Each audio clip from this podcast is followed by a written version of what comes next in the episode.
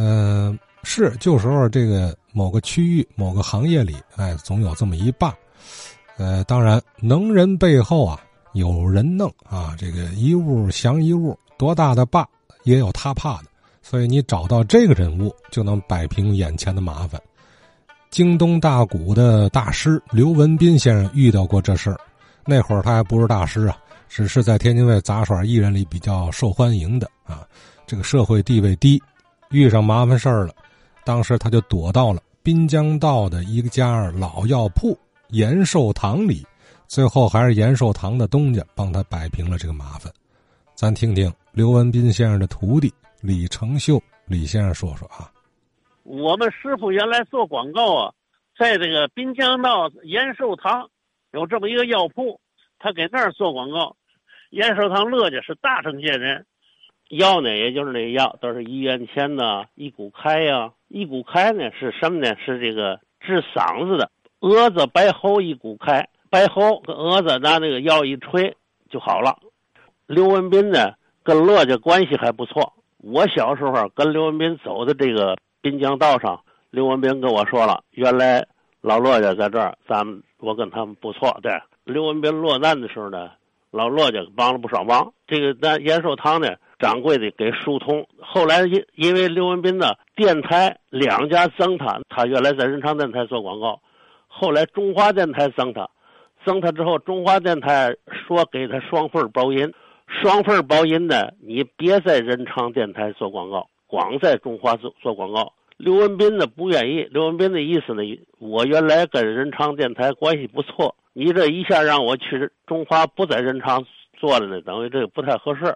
刘文斌呢没答应，没答应呢，结果中华电台呢联合社会的一些黑社会啊，一天给刘文斌写黑信四十多封，并且画的漫画，拿刀子捅要捅死刘文斌。刘文斌呢就不敢上电台了。刘文斌跟那个延寿堂掌柜的老骆家乐着跟说了，现在社会闹得挺凶的，我这出去不安全了。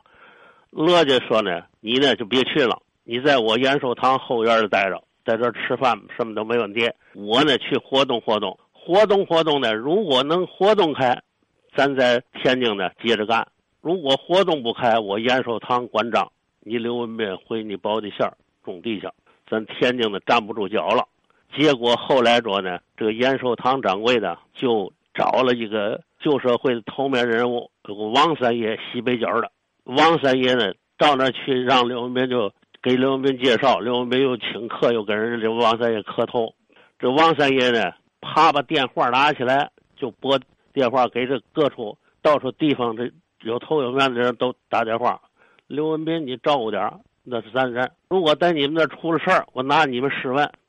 结果王三爷就跟刘文斌说：“刘文斌，你出去，你别怕他们。你走到哪儿，你马路你困了，你躺着就睡觉。看谁不顺眼的，上去给他来俩嘴巴子。出了问题，我盯着。打那之后呢，那些个黑社会呢不敢欺负刘文斌了。刘文斌呢就到处接着还唱。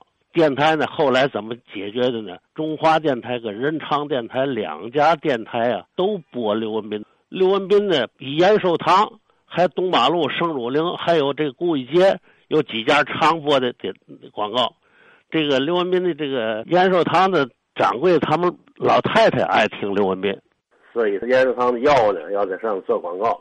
那时候是解放前呢，一做广告，在马路上连唱曲艺呢，马路上影响很大。马路那个有些买卖家用那大喇叭在马路上唱，都在马路呢驻足都听，因为那时候呢。电匣子很少，有的个人家里呢没有，都在马路上商户家听。劝业场往西一点，山东路那块儿，解放后呢，可能年头不太多呢，就没有了这个这买卖，不知道什么情况。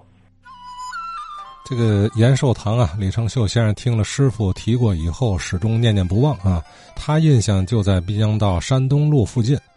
哎，有没有老先生啊了解这家老药铺和他的东家？具体把着哪个路口啊？李先生想清晰的再了解了解。